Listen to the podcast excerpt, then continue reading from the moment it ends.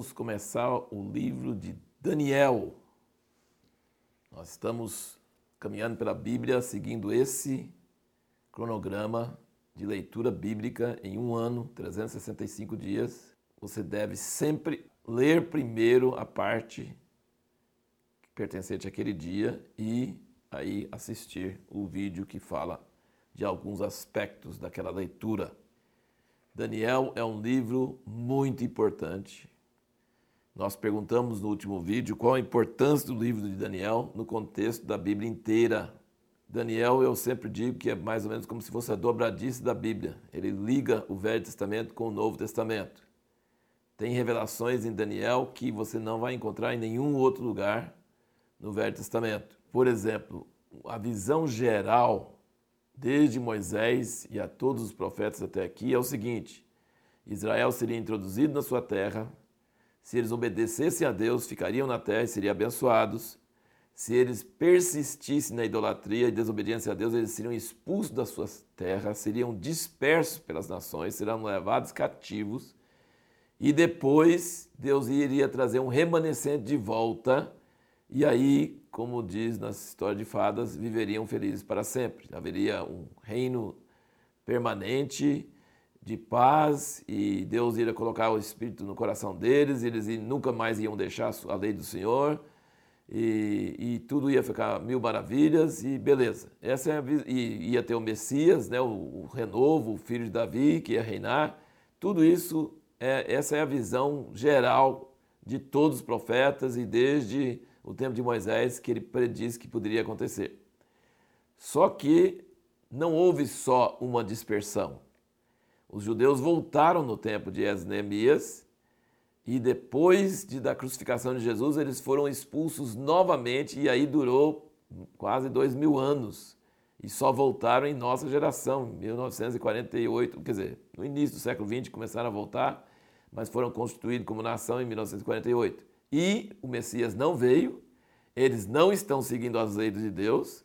Então existe uma série de coisas que aconteceram que não encaixa nessa visão curta, nessa visão assim bem simples que os profetas davam. Então é mais ou menos como aquela ideia de uma perspectiva, de você ver uma, uma cordilheira de montanhas à distância, mas quando você aproxima, você vê que tem outra cordilheira antes daquela e tem uma planície no meio. Então, os profetas estavam errados? Não. Ainda virá o reino messiânico, ainda haverá um reino eterno, uma aliança eterna. Israel ainda receberá o Espírito e poderá servir a Deus e ninguém mais nunca mais vai desviar. E Jerusalém será a capital do mundo e tudo mais. Isso ainda vai acontecer no milênio, na segunda vinda de Cristo. Mas isso não estava claramente expresso no meio das palavras dos profetas. E Daniel é que dá umas dicas muito fortes sobre isso. Daniel nos mostra algumas chaves muito importantes sobre isso. Então, Daniel é quase como se fosse a dobradiça da Bíblia. E depois de Daniel, quem dá sequência a essas profecias e explica como vão ser as coisas é o próprio Filho de Deus, o Senhor Jesus. Porque Jesus, além de ser Filho de Deus, ele foi profeta também e ele falou de várias coisas que iriam acontecer, dando sequência às profecias de Daniel. Então, isso aí é a importância do livro de Daniel. Ele, ele explica que não vai ter só uma dispersão, iria ter duas. Essa do tempo da Babilônia e depois iria ter uma outra, porque o ungido seria ferido, isso você vai ver no capítulo 9, e só depois de um longo tempo é que haveria um retorno definitivo que ainda não aconteceu. Então, por isso que Daniel ainda é um livro que tem muita profecia que ainda não se cumpriu. Agora, vendo o capítulo 1 de Daniel, nós vemos como que nessa época mais escura da, da história de Israel, do cativeiro, do saindo da terra, que havia homens de Deus como Daniel e seus amigos que eram fiéis a Deus a tal ponto que não queriam comer das iguarias do rei, e Deus honrou eles e fez eles serem mais saudáveis do que os outros. E Deus também deu para eles a gra de achar graça aos olhos da, da autoridade, como a Esther, a rainha Esther também achou graça aos olhos das autoridades na época de, dela. E aí nós vemos assim várias coisas que Deus começou a agir, Deus estava agindo mesmo na hora de mais escuridão e mais trevas e mais dificuldade. E você vê também que no capítulo 2, o rei Nabucodonosor está bem no início do reinado dele, no segundo ano, ele teve um sonho e a gente não sabe se ele esqueceu do sonho ou se ele só estava provando os sábios para ver se eles realmente iam dar a interpretação certa, porque ele falou assim: Eu quero saber, porque dar a interpretação é fácil, agora contar o sonho que eu tive tem que ser milagroso. E eles mesmos disseram: Olha, não tem jeito, de, de ninguém consegue contar um sonho que o senhor teve. E aí ele ia matar todo mundo. Totalitário, sanguinário, violento, segundo ano do seu reinado, ia matar todos os sábios, inclusive Daniel e seus amigos. Eles eram né, dez vezes mais sábios que todos os outros sábios, mas mesmo assim eles iriam morrer junto com os outros. Aí Daniel fala assim: dá um tempinho para nós. E aí o rei concedeu esse tempinho e Deus revelou para Daniel o sonho que Nabucodonosor tinha tido. Isso é demais. E quando ele recebeu, ele louva a Deus, porque Deus tem a sabedoria e Deus que dá a sabedoria aos homens. A sabedoria não é natural dos homens, a sabedoria vem de Deus. E ele não teve dúvida, ele tinha certeza que o sonho que ele viu era o sonho que o Nabucodonosor tinha tido, ele tinha certeza. E ficou dando graças a Deus pela graça de Deus de revelar esse sonho. E esse sonho do rei Nabucodonosor é um sonho que conta toda a história da humanidade, desde Babilônia, que era a cabeça de ouro, até os dedinhos dos pés dessa estátua de, que ele viu, que seriam os reinados da nossa época, da época da volta do Senhor Jesus Cristo.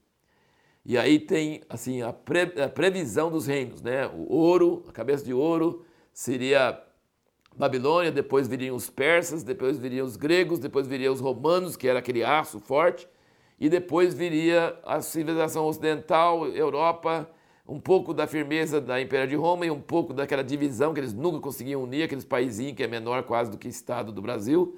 Então, são é, ferro misturado com barro. Então, essa estátua enorme que representa todos as, os impérios, desde Babilônia até hoje, é, tinha, estava estabilizada em cima de de, de pés, com dez dedinhos dos pés, era aço misturado com barro. Então tinha, tinha um pouquinho da força, mas também tinha uma força de divisão muito grande. E aí ele viu uma pedra cortada sem auxílio de mãos.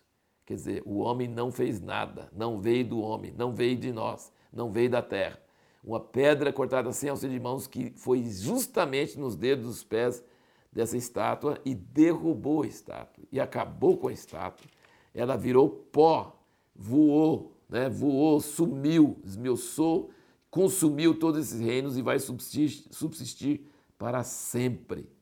E aí, com esse milagre do, do, de Daniel conseguir descobrir o sonho, a sua interpretação, o rei engrandeceu a Daniel, Daniel ficou sendo o máximo, e ele ainda pediu para seus amigos. Então ele, ele tinha aliança com Deus, Deus revelou para ele. Ele tinha aliança com seus amigos, ele não ia subir sem eles, ele fez os amigos dele também serem honrados.